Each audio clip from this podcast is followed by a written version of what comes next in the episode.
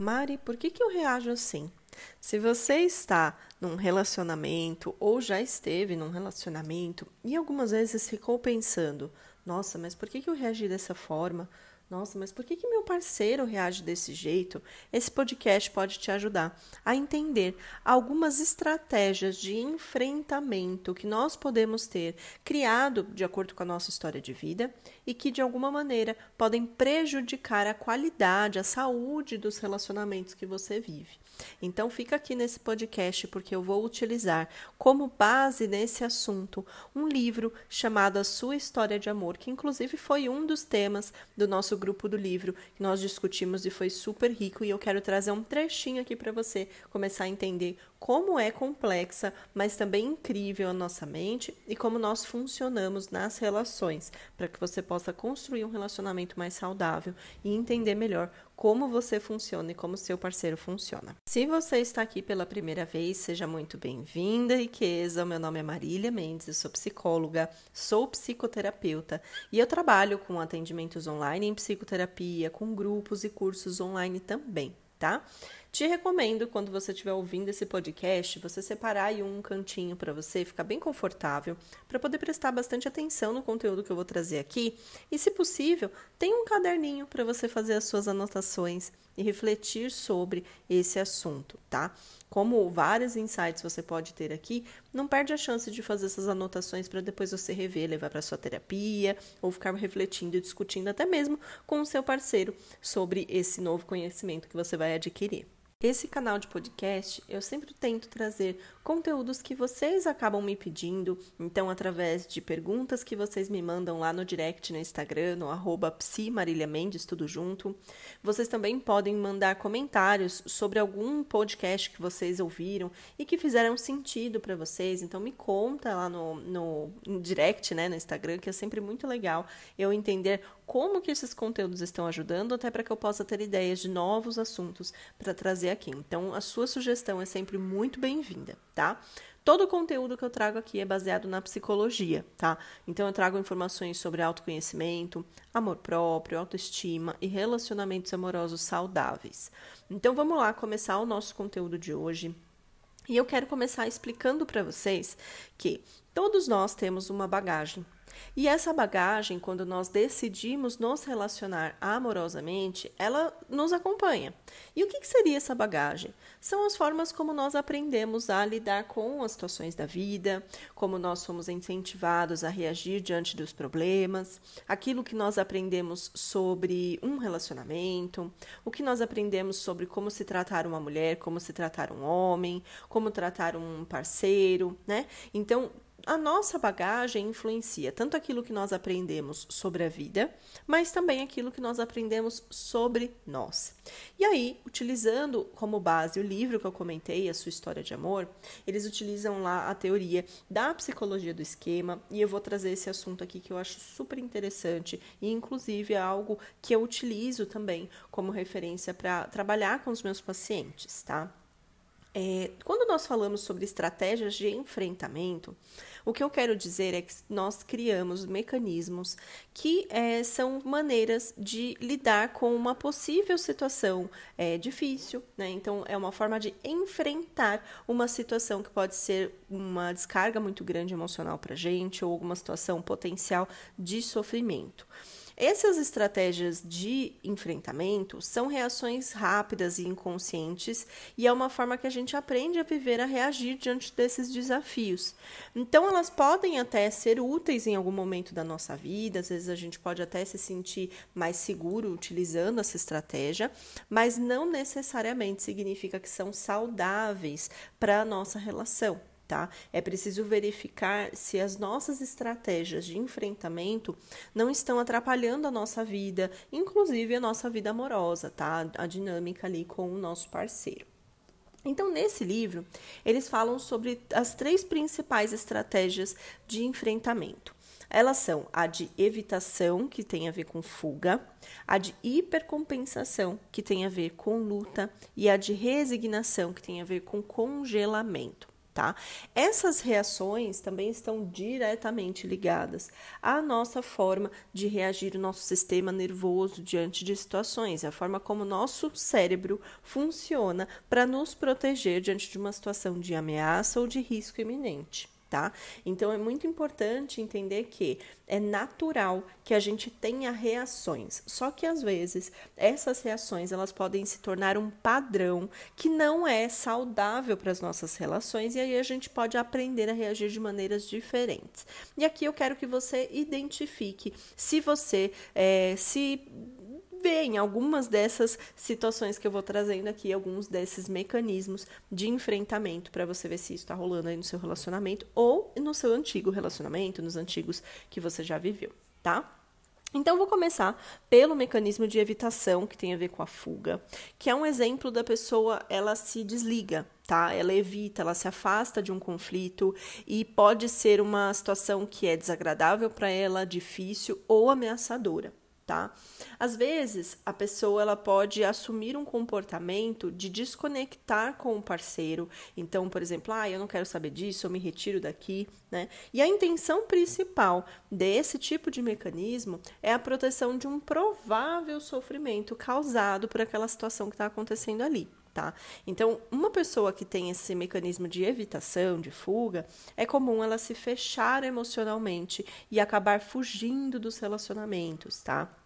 Quando tem muita conexão amorosa, muita conexão emocional e afetiva, a pessoa pode se sentir é, sufocada, ela pode se sentir muito ameaçada por esse nível de conexão, principalmente se houver algum tipo de conflito que leve ela a entender que aquilo pode causar um sofrimento. Então, tem pessoas que, como um mecanismo de proteção desse sofrimento, possível sofrimento, né, acabam criando esse, esse funcionamento de fuga. Tá?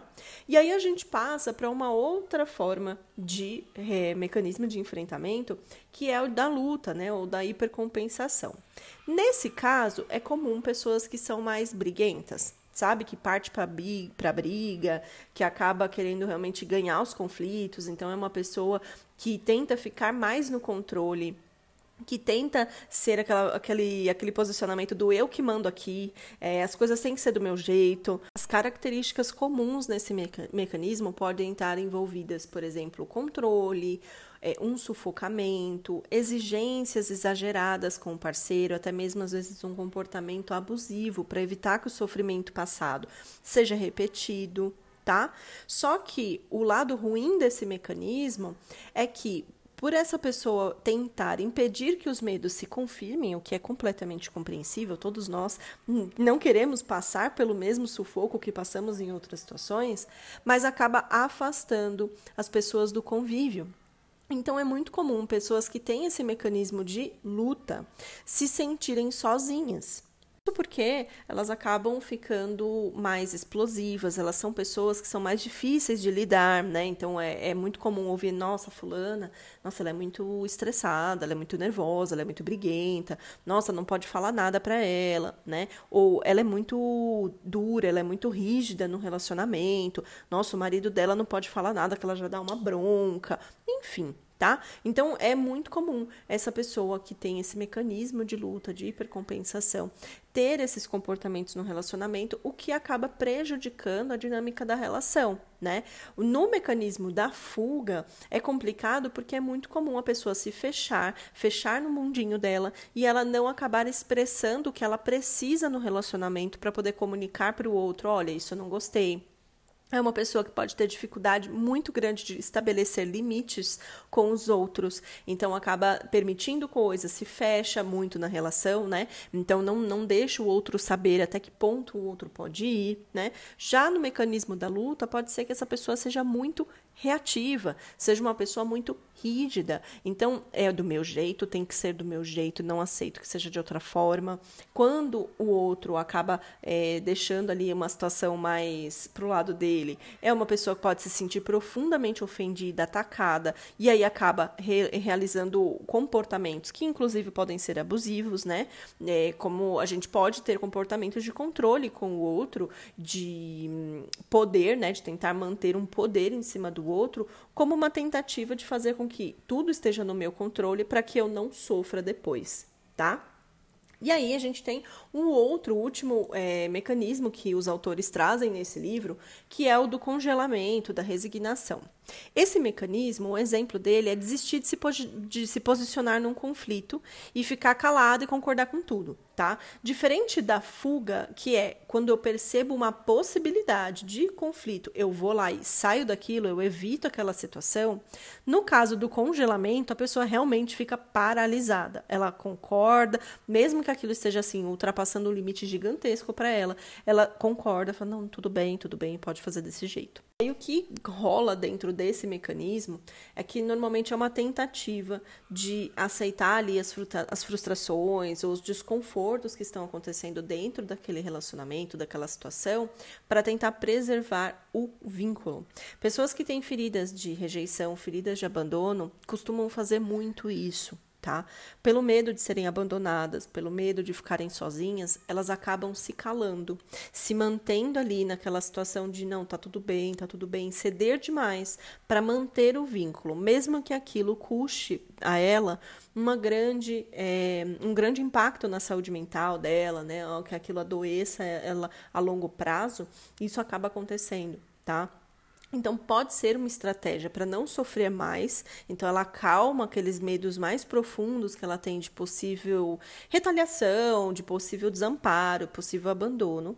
Mas acaba rolando umas. É, um, em contrapartida, né, por conta de comportamentos, atitudes mais passivas, elas alimentam aquela situação de subjugação. Ou seja, eu fico sempre com a sensação de que eu estou sozinha, que mesmo acompanhada as pessoas não me enxergam, que os meus desejos não são validados, que eu não posso me expressar naquela relação, né, que eu não posso ser eu mesma.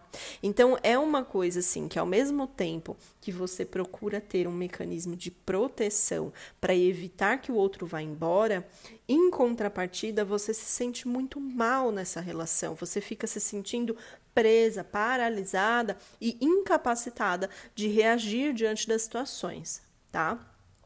Vale ressaltar que essas reações também são muito comuns em pessoas que viveram traumas importantes em suas vidas. Tá? Se você percebe que você tem esse funcionamento de alguma forma, é, não só no relacionamento amoroso, mas diante da vida, tá? É, seja com o chefe, com uma amiga, com a família, com dificuldades no dia a dia, é importante você procurar ajuda, fazer uma psicoterapia, porque aí você vai precisar trabalhar e desenvolver no processo de terapia recursos de enfrentamento mais saudáveis do que esses, tá? E aí algumas pessoas devem se perguntar, nossa Marília, mas como que a gente escolhe isso? isso eu, eu, que escolhi reagir dessa forma, caramba, não sabia que era assim.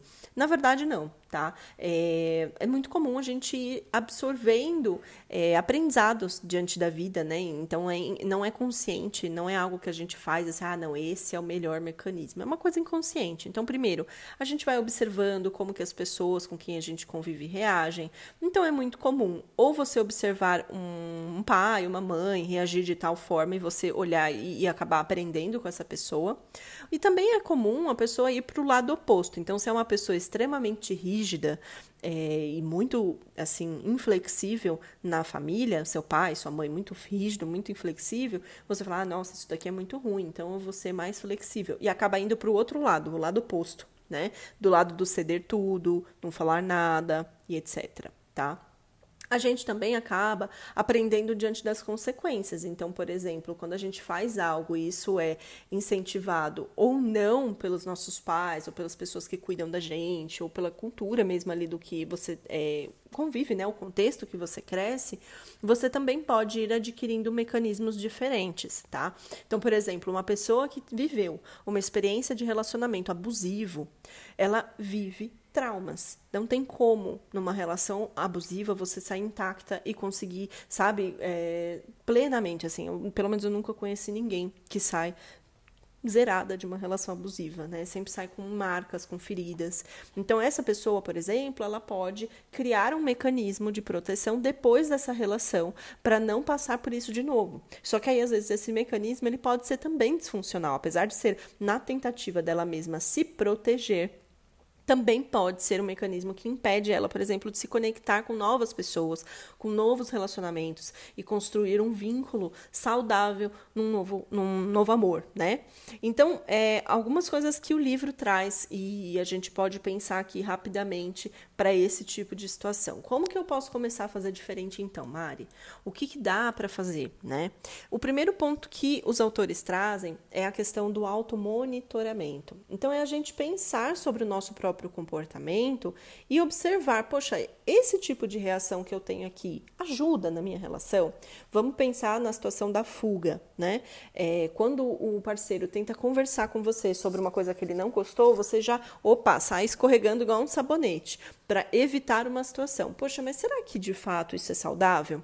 Como será que o meu parceiro deve se sentir quando ele tenta conversar comigo para tentar melhorar uma situação na relação e eu não quero escutá-lo? e eu finjo que tá tudo bem e eu deixo para lá, né? É, como que meu parceiro se sente quando eu é, estou ali ouvindo que ele tá com uma queixa, alguma coisa que ele tá fazendo, e eu ataco ele de volta com 50 pedras em seguida. É, eu acabo ficando extremamente explosiva, reativa com meu parceiro. Será que essa minha atitude é legal? Será que essa atitude está ajudando o meu relacionamento? Um parênteses aqui, gente, é que nós não somos responsáveis pelos, pelas emoções das outras pessoas. Mas quando nós fazemos algo e que nós temos consciência de que aquilo prejudica a outra pessoa, isso tem uma parcela de responsabilidade em você. Né? Existe diferença, como por exemplo, você vai colocar um limite no seu parceiro sobre algo que você não gosta que ele faça. Né? Sei lá, olha, eu não gosto que você, sei lá, brinca com esse tipo de assunto na frente dos seus amigos. Ele pode ficar chateado, pode ficar meio emburrado e tudo mais, mas isso é a forma como ele está lidando com a situação. Agora, quando você tem uma atitude que acaba impactando também emocionalmente no outro por conta da sua dificuldade de lidar com as coisas, é importante dar uma revisada, é importante se observar e ver se existe algo que você pode fazer para que essa relação fique melhor tá? Nós somos responsáveis para nos regular. E se nós não conseguimos é, saber como fazer isso, nós não aprendemos a nos regular emocionalmente para que a gente possa interagir com as pessoas de uma forma mais saudável, é nossa responsabilidade buscar ajuda, né? Que seja através de um conhecimento, de um curso sobre isso, um livro, que seja ouvir um podcast, como vocês devem estar fazendo aqui, que seja você ir, sei lá, fazer uma terapia, porque às vezes tem questões muito profundas que sozinhos nós não conseguimos fazer e a terapia entra nesse lugar. Né? Então, isso é uma forma de você começar a mudar, fazer diferente, né? E para que a gente tenha as nossas necessidades atendidas num relacionamento, a gente precisa também reconhecer quais são as nossas estratégias de enfrentamento. Tem pessoas que reagem dessa maneira, como eu falei, de mecanismo de luta, de fuga, é, porque não têm as suas necessidades atendidas na relação. E às vezes não tem uma consciência de que é isso que engatilha essa reação.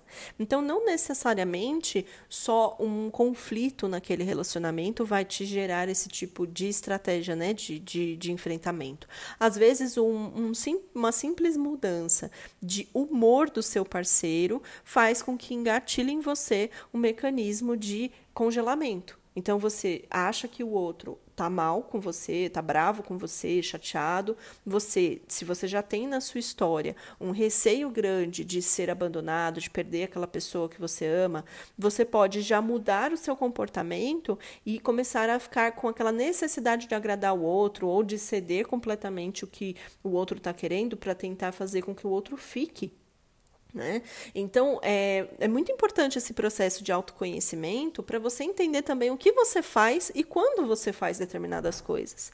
Todos nós temos necessidades emocionais que podem ser supridas ou não num relacionamento. Faz parte, o nosso parceiro não vai conseguir jamais, assim como você também não vai conseguir fazer isso com ele, de suprir as necessidades 100%. Tá? Mas muitas vezes tem necessidades que são sim atendidas, afinal, nós nos relacionamos por necessidade básica de conexão, de vínculo. Isso já é uma necessidade básica do ser humano. Então, essa necessidade, quando nós decidimos nos relacionar, ela está ali sendo atendida, né? Agora, quando nós estamos com uma necessidade mais específica, mas nós não sabemos nem qual é, e nós temos reações emocionais intensas que podem ser prejudiciais para a relação, aí a gente precisa começar a entender o que está acontecendo com a gente, tá? Por isso, o autoconhecimento entra tão importante para você tá? Uma outra forma de você começar a fazer diferente também é começar a investigar e prestar atenção quais são os estilos de enfrentamento que você tinha na sua casa quando você era criança, não em você, mas nos seus pais ou os cuidadores, né, as pessoas que ficavam mais com você. Muitas vezes esses padrões também servem né, como referência para a gente, como eu falei antes. Então você pode tanto repetir esse padrão como você também pode é, tentar fazer completamente diferente, tá? E, por último, é a gente começar a reconhecer os nossos padrões. Então, às vezes, a gente pode ter padrões de enfrentamento diferentes em relações diferentes e em situações diferentes. Então, às vezes, no trabalho, eu posso ser mais aquela pessoa do congelamento, né? Que fico paralisada, que tento fazer concordar com os colegas de trabalho porque eu tenho medo, né, de ser demitida, alguma coisa assim.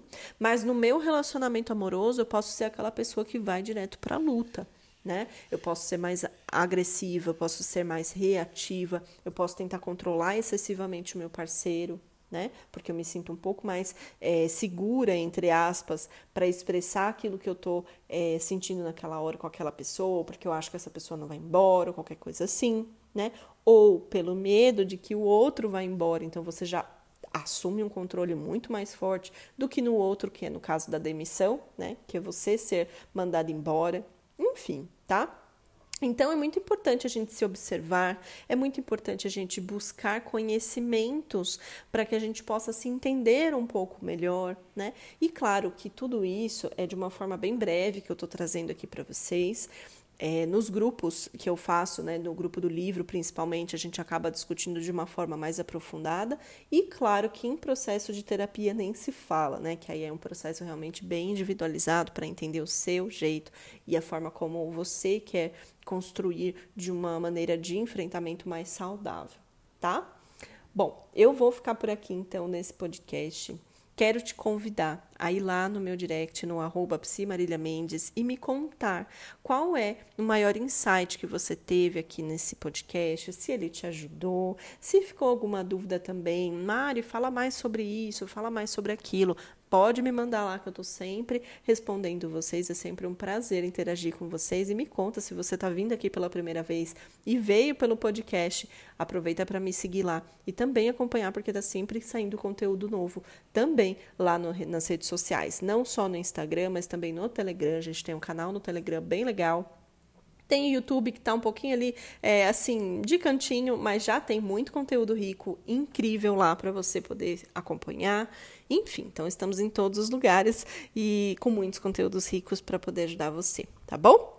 Se você quiser conhecer um pouco mais do meu trabalho, se você quiser entrar em contato para saber sobre psicoterapia ou participar dos futuros grupos do livro que a gente pode abrir, também é sempre importante você me chamar lá no direct no Instagram, tá bom? É isso, eu fico por aqui. Um ótimo dia para vocês. A gente se vê no próximo episódio. Tchau, tchau.